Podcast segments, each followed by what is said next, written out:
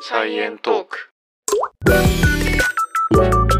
はい、こんにちは。はい、こんにちは。レンです。エマです。サイエントークは研究者と OL が科学をエンタメっぽく語るポッドキャストです。はい、よろしくお願いしよま。ろくお願いしますす。さあ、今回から始まります。世界が、はい。はい、やっていきますけど、 ははい、 い。世界始まりますね。はい世界始めていきますけど、はい、お願いします。始めてください。今日は、その、世界始まってからだいたい地球ができるぐらいまではうん。やろうかなと。おー、だいぶ長いですね。でも、世界始まってから何割ぐらいあ、もう半分以上、3分の2ぐらい。あー、3分の2ぐらいなんだ。うん。なんかもう8割、え9割ぐらいなイメージがある。 まあでも、情報の密度で言ったら、うん。どうだろう。あ情報の密度時間の長さって言ったら3分の2だけど、情報の密度はあんまり。そう。でもぶっちゃけ、わかんないこと多すぎて、割とスカスカではあるよ ね。うん。えこれさそもそもさこう宇宙って今何歳ぐらいか知ってますかいや、わかんない。予想 予想えー、どれぐらいいや予想する気ゼロじゃん ?2 兆、二兆年ぐらい。あだいぶ上行ったな だいぶ上相当上行ってるあ、マジであ、意外と若い な、宇宙。そんな経ってないそっか。うん超は言ってないんか。ちょ行ってないです100億ぐらい。ああまあまあ近いとこですねこうれん138億年ぐらいって言われてます あ、138億ってなんか聞き覚えあるわ。うん。そうそうそうはいはいはい。まあ大体それぐらいがスタートって呼ばれててうん。で今日話すのがその地球ができるのはそこから何億年ぐらい経ったかって予想できますこれ地球何歳みたいなあ、地球何歳だっけできてから。うーん ろ ?60、60なんちゃら。あーでも6が入ってるの 覚えてたっていう感じそうそうそう。ろ6がなんか入ってた気がする。あー6入ってますこれ46億歳ですあ、46億歳。ああ。そうこれ46億年なんで、まあ、大体宇宙ができてから92億年後ぐらいに地球できてるみたいな、まあこれもう数値感覚バグるけどこれがうんなんか、早いのか遅いのかはちょっとわからんけど。うん。そう。まあだからこう、今日はこの92億年分をね、一気に話すということで。はい。まあね、ちょっとね、めちゃくちゃ複雑なところもあるから、これ面白いなみたいなやつをかいつまんでうん。話そうかなっていう感じです。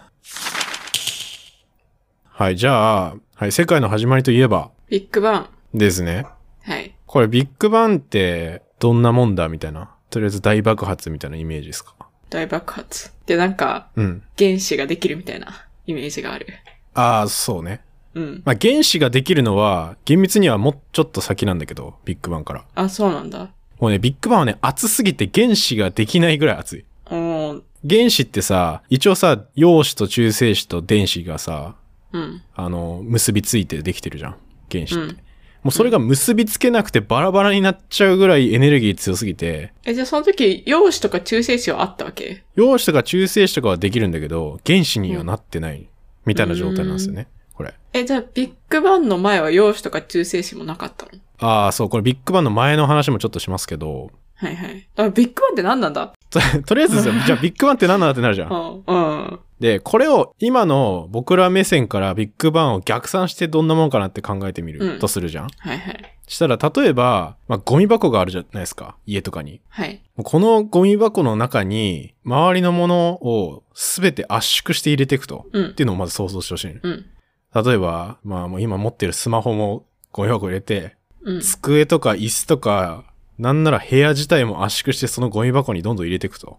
うんうんで、もう建物入れて、うん。うん。もう街もギュッてして入れて、日本もギュッてして入れて、地球入れて、太陽入れてみたいな。うんうん。もう全部そのゴミ箱に入れるじゃはいはいはい。ん。で、もうどんどんどんどんそのゴミ箱に全部入れて、そのゴミ箱も最後ギュッてちっちゃくして、点になったのが、これがまあ宇宙の最初の姿なんですけど、うーん。これシンギュラリティってやつなんですけど、おー。得意点。あ、得意点ね。なんか聞いたことあるな。まあ要は点ですね、もう点。うん。点か。これが138億年前くらいに、急にヒュッて空間になるっていうことが起きるんですよう。ーんまず。で、これは厳密にはビッグバンじゃないの。ビッグバンの前なんだよね。うんうん。で、これインフレーションって呼ばれてるやつなんですけど。うーん。で、これも今、ビッグバン理論って結構な何年か前からずっと言われてて、で、最近はその前でこういう点から、うん。厳密にその大きさがゼロに近いめちゃくちゃ微小な点の状態から直径1センチぐらいの空間に一瞬で膨張するみたいなうんうんのが、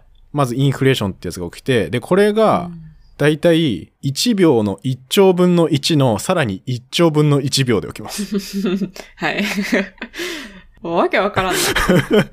これ、え、それまでは、でもずっと点だったのもう何、無、無だよね。まあ、というか厳密には分からん。あの、観測もできないから、でもさ、無のところから急に点現れなくないそう、それがよく分からないんですよ。それはじゃゃあ今の科学でも分かってないところ。そう、分かんない。うんだけど、まあその大爆発みたいなやつの前にそういう点からできてるよねみたいな予想は一応されてるみたいな感じの状態。うん。情報が何もなさすぎるからもう謎。うん。そもそも、そんなさ、大量のものを一点にさ、うん。保持でき続けるのがすごいよね。ビッグバンの前って。うん、まあ保持していたというか、その後急に膨張していくのよ。うん。で、その膨張が熱エネルギーになって火の玉になったのがビッグバンなんだよ。ほう。だから、多分抑え込んでたというかもうさ、その点が出現してきた時点でさ、うん。多分もううわーって広がっていくみたいな。だからそういうイメージだと思ってて。ああ、なるほどね。じゃあ、そ出う現が先にあるってことか。そう。あんな、じゃあなんで出現したのって感じするけどね。いやーね、これ不思議だよね。急に出てきたのかな急に出てきたんじゃないですか。そもそも出てくるって言ってるさ、俺らが思ってる場所みたいなやつもさ、そもそも何って感じじゃん。うんだって俺らが思ってる場所って宇宙の中じゃん。うん、確かに。この謎、謎だよ。空間は存在してたってこといや、空間も存在してない。空間存在してないのてかまあわからない。それも。謎すぎる。うーんだって俺らが認知してる空間ってさ、うん。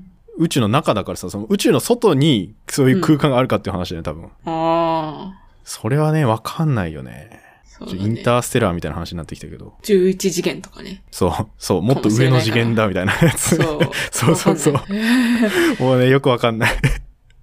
だけど うん、ペッてできた点がバーンって広がってビッグバンになって、もうこれはね、一瞬で数十億キロ先ぐらいまで、その、破片みたいな、わーって飛んでったって言われてて、へえ火の玉みたいなうんやつうが。んうん。ちょっともうね、単位でかすぎてよくわからないんですけど。でもさ、一瞬って言ってもさ、光の速さよりも速くはいかないよね。ああ、まあそうだね。今の理論的にはそうじゃなうーん。いで、まあ当たり前だけど、その瞬間を見てた人なんて誰もいないから、まあ、うん。まあこういうのが起きたでしょう、みたいな感じじゃん。うんうんうんで、まあこれもさ、起きたでしょうって言ってるのも、ある意味不思議だとは思うんだよね、これ。そう。なんでそもそもビッグバンなんてことを思いつくのかっていう。 うん。まあだけど、その厳密にというか、これなんでこうやって言われてるかっていうのは、まあ証拠がボンボン出てくるからみたいなはいはいこ。となんですけど、証拠といううんうんうか、まあこういう現象が、ビッグバンみたいなことが起きてないと説明できないよねみたいなことが世の中にいろいろ出てきたからなんですけど、うんうんうん。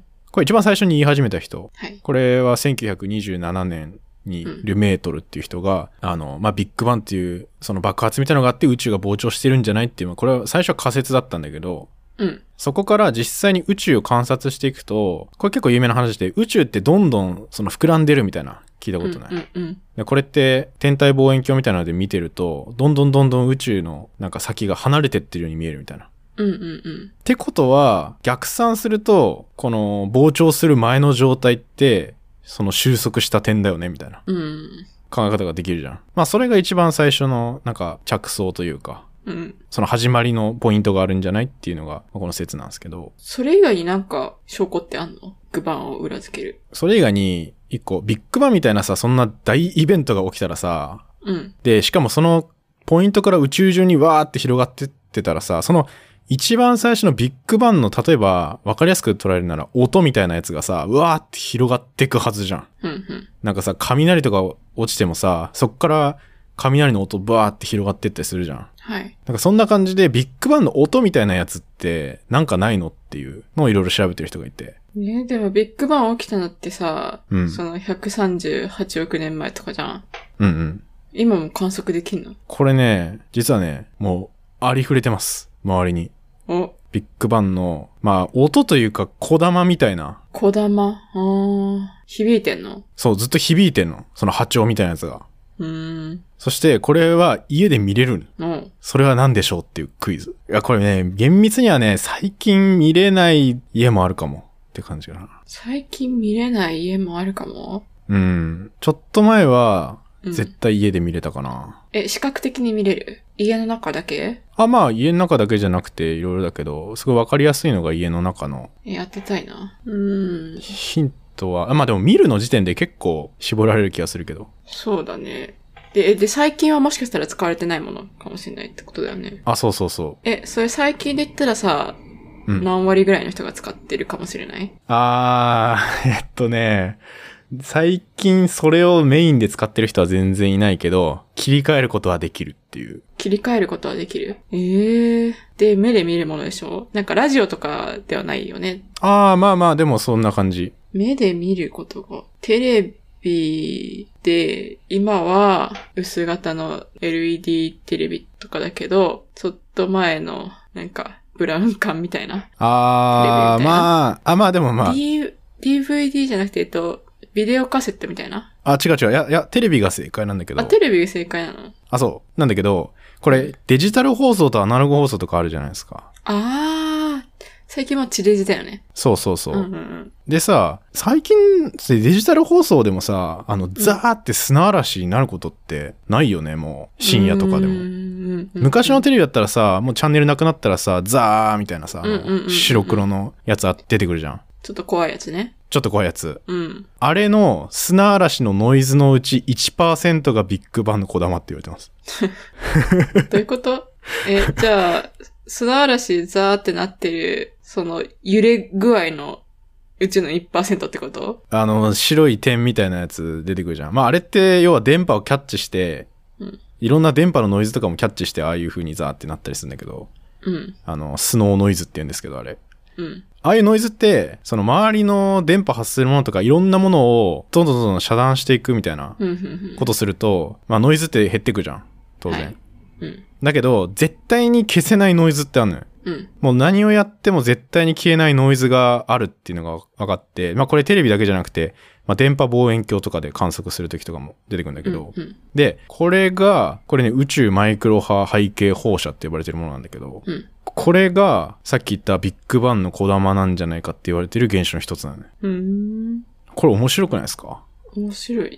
そんなにこだまってでも残るものなんだね。それだけ、なんて言うんだろ大きかったっていうことかな。う。うん、めちゃくちゃでかい現象で、もう波長が宇宙中にもう広がってるから、うん。もうどこでも、基本的には宇宙の中のなんかどこでもそういうマイクロ波みたいなやつがずっと検出されると。それはもう一生消えないのかなそれとも少しずつ弱くなっていっていつかは消えるのかなうんまあ、とんでもない長い時間あったら消えるのかな。いや、わかんない。でも消えないんじゃないその最初のところからさ、過去に起きた波長みたいなのが永遠と届き続けてるみたいな状態だと思うから。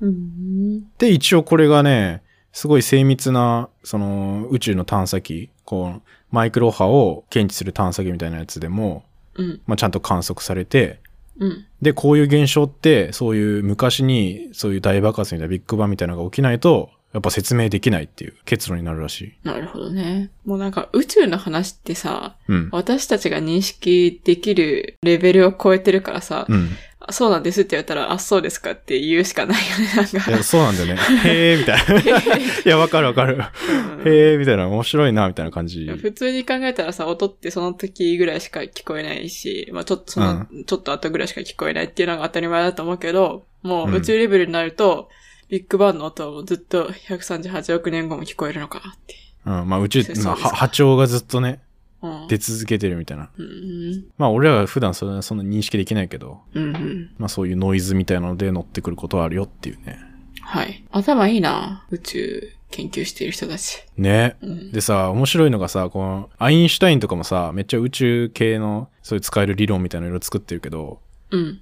もうなんかいろいろ研究して言った言葉がさ、その宇宙でまあいろいろ分かってきたこともあるんだけど、一番よく分かんないのが、計算とかでこの宇宙理解できちゃうのが一番意味わからんっていう言葉を残してる。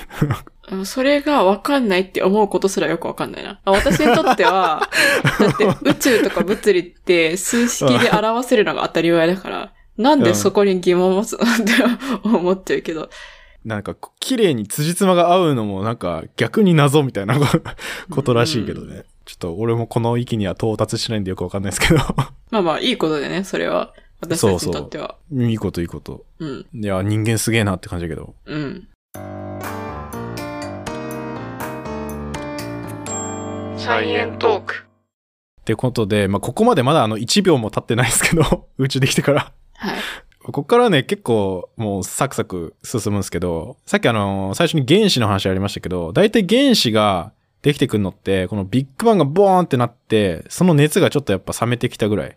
うん。これね、一応3分後ぐらいから、水素とかが一応原子核できてきたんじゃないかっていう予想はされてて、でもここの時も原子核だから、ちゃんと電子と結びつくのはもっともっと先で、うーん。だから水素ってものではないのよ、まだ。水素イオンみたいな。水素とかヘリウムの原子核みたいな。はんはんはんで、そっから37万年後に、ゆっくりゆっくり宇宙の温度が下がって3000度ぐらいまで下がってきたら、やっと原子核と電子が結びついて原子が完成するっていう。へえ。そこは長いんだ。なんか、そうそこら辺のタイムスパンもよくわかんないな。なんか、 ここはめちゃくちゃ長いです。冷えるまでにめっちゃ時間かかる。あのそれまではもう、電子は熱すぎていろんなとこ飛び回ってるから、そう。その原子核と一緒に、こう安定して一緒にいられないっていうこと。そうそうそう。もうカオス状態ですね。カオス状態。ごちゃ混ぜ。ごちゃ混ぜ。ううんんうんうんで、はいはい。まあ最初にその電子1個はまあ水素ですけど、まあ水素がバーってできてみたいな。で、そこからまた水素と水素とかがバーンってぶつかって核融合してっていうのを繰り返して、まあ今あの周期表みたいなのでさ、いろんな原子ありますけど、はい。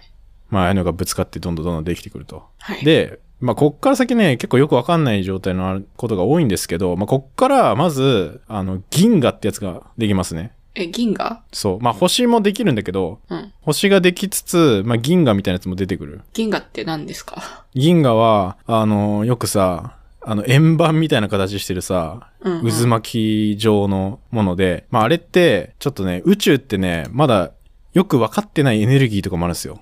うんうん暗黒物質みたいに言われてる。うん。うんうんで、そういう暗黒物質とか、いろんなものが重力とかで拘束されて、ぐるぐる回ってる円盤状のやつが銀河ですね。うん。うーん。そっか。いや、なんか私の中で銀河って、勝手になんか星が集合して、うん。で、一つのまとまりが銀河かと思ってたから、ああ。銀河が先にできて、その後星ができるっていうのは、じゃあ銀河って私が思ってたものじゃなかったんだって思った。 あ、違うな。でも、うんと、星、あ、なんて言うんだろう。順番で言うと、うん。いや、できるのは星もそうなんだけど、はいあ。なんかちょっと順番おかしくなっちゃったね、今。その、さっき言った原子とかわーってできたりして、うん。いろいろぶつかり合って、その星みたいなやつもできてくんだけど、うん。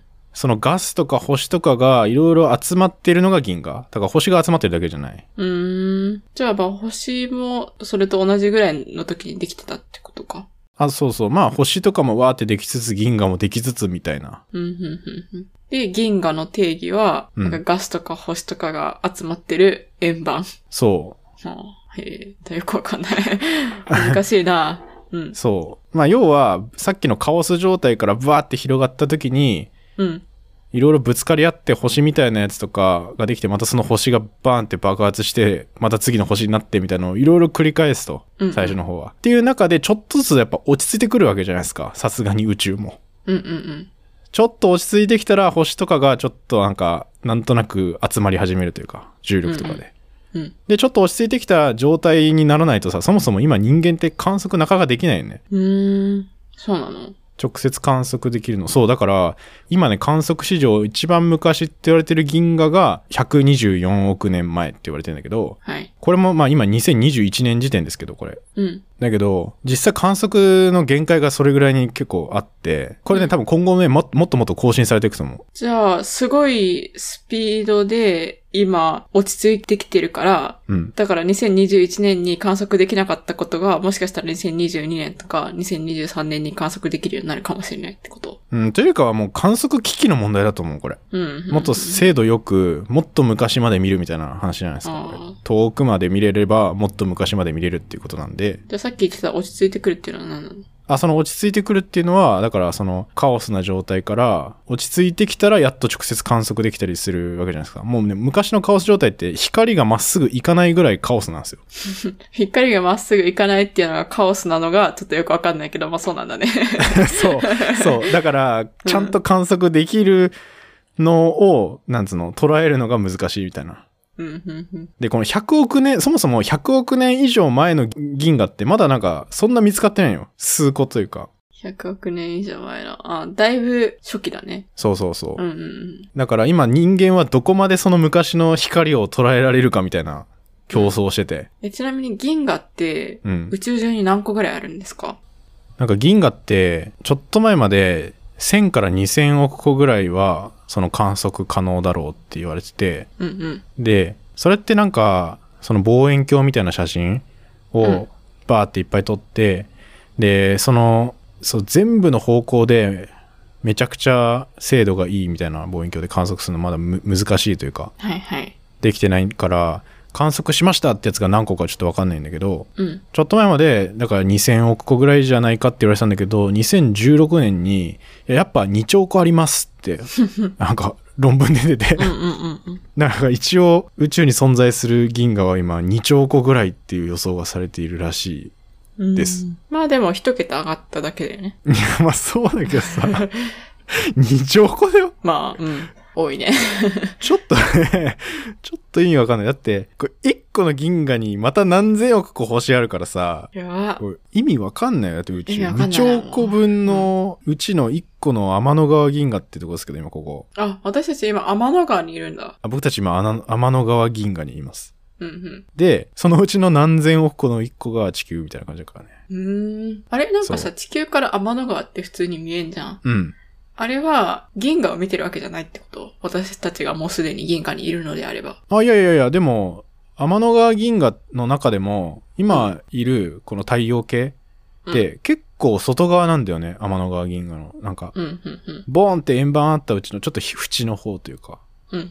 だから別に天の川の方を見れば、天の川の他の銀河は、とか星は見える。うん、自分たちの銀河の外側から自分たちの銀河の中心側を見てるっていうことか。うん、まあ、方向中心側で合ってるかな。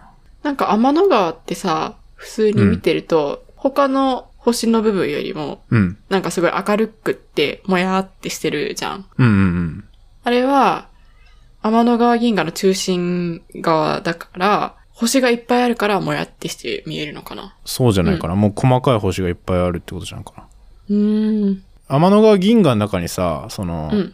今地球で見えるようなさ例えばいて座とかさうん。そういう星座みたいなやつを形成してる星も結局天の川銀河の中の星の一つだからあ結局は自分たちが今見てるのってほぼだから天の川銀河の中の星を見てるみたいなー。うんうんうんうんうん。なるほどね。うんっていう感じですね地球からだとだからもう無数の星ですね見てるのは天の川そうのですね。はいうんで。このね自分たちがいる天の川銀河も正直いつできたっていうのはまだはっきりは分かってなくてうん。に2022年4月時点の情報だと130億年前だった可能性がありますっていうのが一応最新の研究では言われてる。うーん。ビッグバン起きてから8億年後。うん、っていうのが一応ヨーロッパとかの宇宙望遠鏡ガイアっていうやつがあるんですけど、まあ、それで観測した結果からそんぐらいじゃないかっていう予想がされてるみたいですね今。うん。いやー想像もつかないですけどね 正直、うん。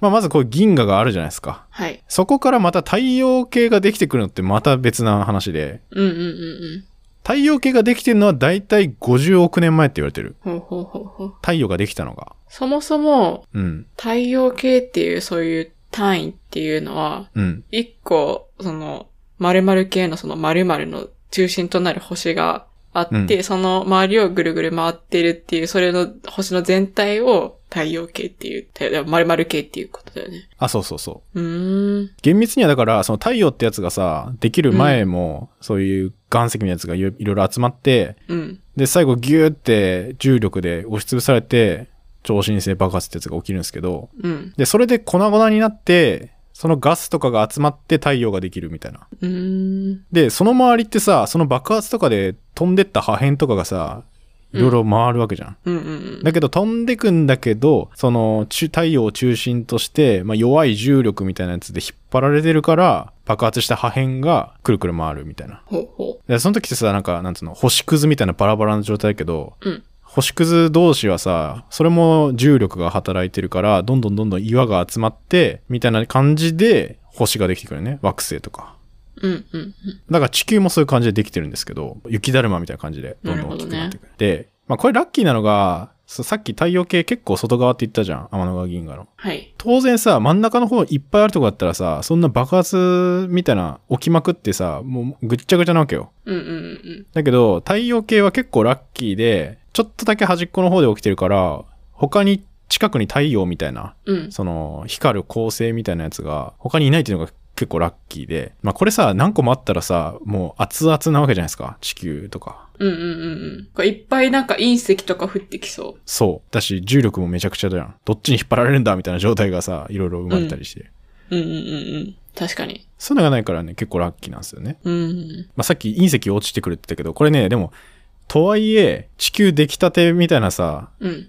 この時ってまだ地球というかただの岩の塊なんだけど、うんうんうん。これができるぐらいってさ、当然その星屑みたいなやつがバンバン飛んでるから、もううん隕石ぶつかりまくるわけよ。うんうんうん。それを太陽の周りぐるぐる回りながらボンボンぶつかって、だから今と違って、この最初の岩の塊4時間ぐらいで一周するみたいなスピードで回ってるのね。今24時間だけど、1日。ああ、地球ができる前のちっちゃい岩の状態の時は、1日4時間で自転してたってこと。あ、まあちっちゃくはないけど、結構でっかくなってきて、うん。今の地球になる前は、その、星っぽい感じにはもうなってんだけど、その時はもう4時間ぐらいで一周回るみたいなスピードだった。うーん。そう。で、月もないまだ、この時って。うんうんだから、ね、地球完成したとは言えないんですよ、この時点だと。うん。うん。で、こっから、その、まあ、まずこうやってさ、岩がいい感じで集まってきたっていうのが、まず第一の奇跡なんですけど、うん。で、いい感じの位置に太陽もあるし、うん。もう一個の奇跡が、偶然地球みたいな似たような惑星が地球と同じ軌道上で回ってたっていうのがあって、これテイアっていう呼ばれる星なんですけど、はい。で、この地球と同じような軌道のところで回ってるから、このテイアってやつと地球がもう大衝突を起こすんですよね。うんうんうん。超巨大隕石みたいな感じで。うんうん。で、このぶつかった時に、このテイアってやつが結構鉄でできてたと。簡単に言うと。うん。で、この鉄みたいなやつが地球にすごい流れ込んだりして、これによって、その、今さ、地球ってなんかマントルみたいなやつがあって、あと、磁気があるじゃん。うんうん北と南で。で、この磁気みたいなやつができたのもこいつとぶつかってからで、うん。うーん。このね、磁気ができるっていうのもね、すごい重要で、その太陽からさ、すごい、太陽風みたいな、なんかすごい飛んでくるわけなんですけど、太陽から。はい。この磁力ができたことで磁気シールドみたいな感じで、この太陽からその守ってくれるみたいなうーん。のが奇跡的にできるんですよね。そっか。いや、そなうんかそう勝手に磁力ってそこら辺にあるものだと思ってたから、 うんうんうん。だからどの星にも備わってるのかなって思ってたけど、割とその鉄の分量が大きくなきゃできないのか。そうそうそう。この時に大量の鉄が入ってきてっていうことですね。まあ結構鉄多いんだけど、その宇宙でそういう含んでるような星とかは。ああ。この最初にぶつかったのがジャイアントインパクトって呼ばれてる現象なんですけど、うん、うん、ジャイアントインパクトっていう起きた残骸がまた岩が集まって月になったんですよ。うん。うーん。そうなんだ。で、まあその隕石ボーンってぶつかったりしたからさ、地球ってもうヨロヨロになるんだけど一回。うんバ。ランス崩れて。だけど、こうち月みたいなやつができて、いい感じでバランス取れたというか、今さ、地軸ってちょっとい傾いてるじゃん。うん、うん、うん。それをいい感じでバランスを保ってくれる天体が月としてまあできて、うん。その自転の速さもここでちょっとゆっくりになって、今の24時間になったっていう。うーん。もし、自転の速さが4時間のままだったら、うん。なんか私たちに影響を及ぼしてたかな生物とかできてたのかなどうだろうね。4時間であるっていうのは、そんな影響なさそうだけど ね。ね、どうなんだろ うね。さっき言った磁気シールドみたいので、うん。その太陽からの高いエネルギー守ってくれましたみたいなのじゃん。それは、うんうんそれがないそはありそうだね。と、そう、生物ができなかったんじゃないかって言われてて。うんうんでも1日 4, 4時間だったからといってさ、そんなにね、生命の誕生には関係なさそうな気がするけどな。 うん。うん。そんなさ、なんか、桁がさ、うん。 3桁違いますとかだったらちょっとなんか、もしかしたら無理かもしれないけどあ、、 もう、 1桁しか変わらないし。 うん。ああ、もっとギュルンギュルン回ってたらってこと。そうそうそうそうそうそう。化学反応の時間とうん。ちょうどいい感じになったのが24時間だったりとかするんかな。わかんない。いやー、うん、4時間だったら4時間で、まあそれをなんか24時間と捉えるような生物が発生してたかもしれないよね。あーそれはありそう。うんなんか、え今よりだいぶさ、時間シビアそうだけど ね。なんだろう、夜行性とかのさ、動物とかも。うん。短みたいな。まあでもそれはそれでさ、それが標準になるじゃん。そうだね。それはそれに合わせた生き物ができてきて、うん1日4時間が当たり前人類が生まれてたかもしれない。おー睡眠時間とかもそれでいけるような設計になってたのかななるんかなその場合って。なるんじゃないそういう風に進化して。今の感覚で言ったら寝たら2日経つけどね。それだと。そういう宇宙人がいたら、地球に来たらめっちゃラッキーじゃない ?1 日24時間だから、めっちゃいろんなことできる。いやでもさ、なんだろう。一生時差ボケみたいな状態でそう じゃないそうだね。まあなんか、まあちょうどさ、6倍だからさ、うん。 6日経ったら1日経ちましたみたいな。いやー、やばいでしょ、それ。うん 惑星ボケ時差惑星ボケみたいな。起きるか。うん。まあまあまあ。 確かに面白いね、それ。 そんな、そんな映画ができたらいいね。すぐ映画にしたがるけど。 いや、確かに映画を生み出しがちだけどね。うんうん。まあ、当たり前のように4時間で、まあ、普通だよねって言ってた気はしますけど。はい。まあ、そんなこんなで、これで地球ができました。あ、これで終わりですか。はい。 地球完成です。あちょっと私が疑問に思ったのは、うん。なんか、星って今の話聞いてると、うんうん、隕石との爆発とかを繰り返して、だんだんだんだん大きくなっていくものっていうことかなって思ったんだけど、うん。じゃあ地球もこれから大きくなるのかなって思って。ああ、このサイズまで大きくなってきたっていうのは、その、それこそ星屑みたいのがうん。集まったからっていうのあるじゃん。でも今ってさ、そんなに降ってこないじゃん、地球に。うん。でもしでっかいのが降ってきたら、それがちょっと、その分サイズ大きくなるみたいな感じかな。うん、なんかね、それもね、難しくて、めちゃくちゃでかすぎると、またさ、地球から削れ飛んでく分あるじゃん。だかああ、確かに確かに。ら月できた時もさ、そうで、うん。その単純な足し算じゃないみたいなそうだね。のはありますよね。じゃあ、いい感じの大きさの隕石が飛んできてたら、もしかしたら大きくなるかもしれない。そうだね。まあでもなんか宇宙空間の塵、まあちょっと調べたら、一応なんか今って地球に1年間で4万トンぐらい塵降ってるらしいんだけど、うーん。したらさ、増えていきそうじゃん、その分。うん。だけど、実際はなんか5万トンずつ軽くなってるって言われてて、なんかね、この地球の核ってあるじゃん、真ん中の。うん。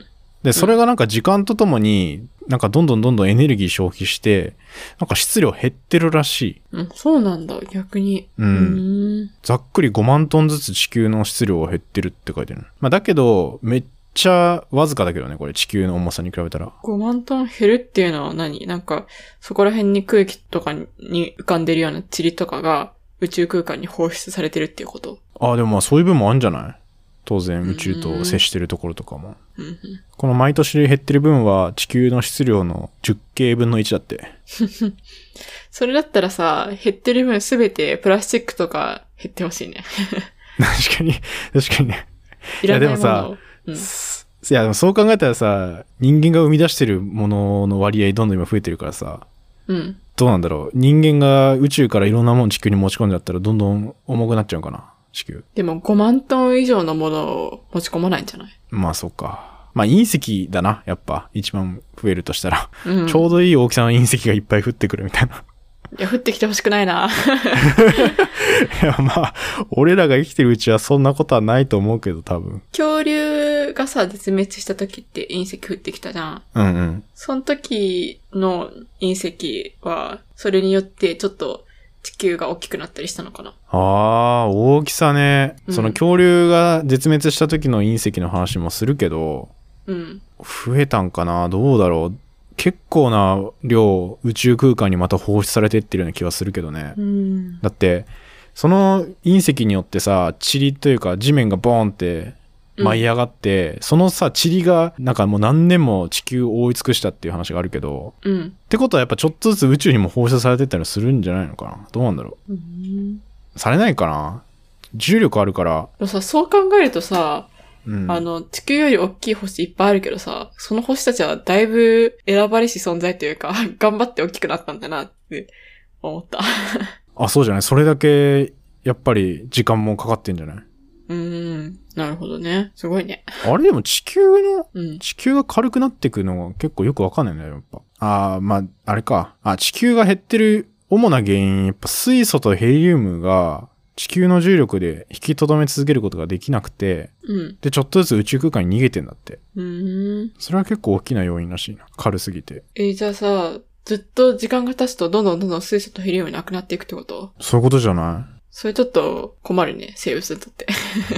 うん。まあでも、当分つけることないと思うけどね、水素って、 も のすごい量があるから。ま確かに一番いっぱいある。うん。一番いっぱいあるから、水素。あ、まあでも、うん、いや、水素はいっぱいあるけど、ヘリウムはそんなことないかもしれない。 ああ、そうだね。 うん。だから今ね、ヘリウムの値段確か高騰してるはずで、お、これは宇宙空間に放出されて 減ってるからか。化け、有機化学の実験ってヘリウムめっちゃ使うんですようんうんね。うんあの、NMR っていう時期でうん。うんうんうん、化学構造決定するのあるんだけど、まあそれにヘリウムが結構必要でうんうん、それがなんかすごい高くなってるから、みたいな話をよく聞くんだけど、お、調べた。不足の背景にあるのは中国や韓国の急速な経済成長だ。半導体や光ファイバーの大量生産が可能となり、これらの製造設備の冷却に必要なヘリウムの使用が膨らんだ。だって。ああ、なるほどね。他の冷却に使ってんのか。さすそういがうこにとまあか宇。宙に飛び出ていくものは多分微量だもんね。 全体に比べてまあそんな、うん、全体に比べたらそうだよな。うん。でも人間がヘリウムをこの液体にして使いまくってるっていうのは結構やばそうだな。うん。そのうちすごいことになりそヘリウムの数も有限なのかなう。まあそうじゃない別あそにうヘリウム合成して作ってるわけじゃないだろうから。そうだよね。うん。かき集めてんじゃないですか。かき集めてんのか。そう。まあね、これ絶対0度ぐらいまで、じゃあ熱帯0度に近いところまでうんうんヘリウム冷やせるんで。うーん。需要が。需要が大きいのか。そうか。なるほどね。いや、面白いね。え、どうでしたこの地球ができるまでの話。いや、なんかちょっと、スケールでかす ぎて、自分の感覚とは乖離してる部分は結構多かったけど、まあ面白かった。まあね、ちょっとね、想像つかないところ結構大きいよな。うん。俺も、ああ、そうなんだ、みたいな感じだったけど、うんいろいろ調べてったら、そうだね。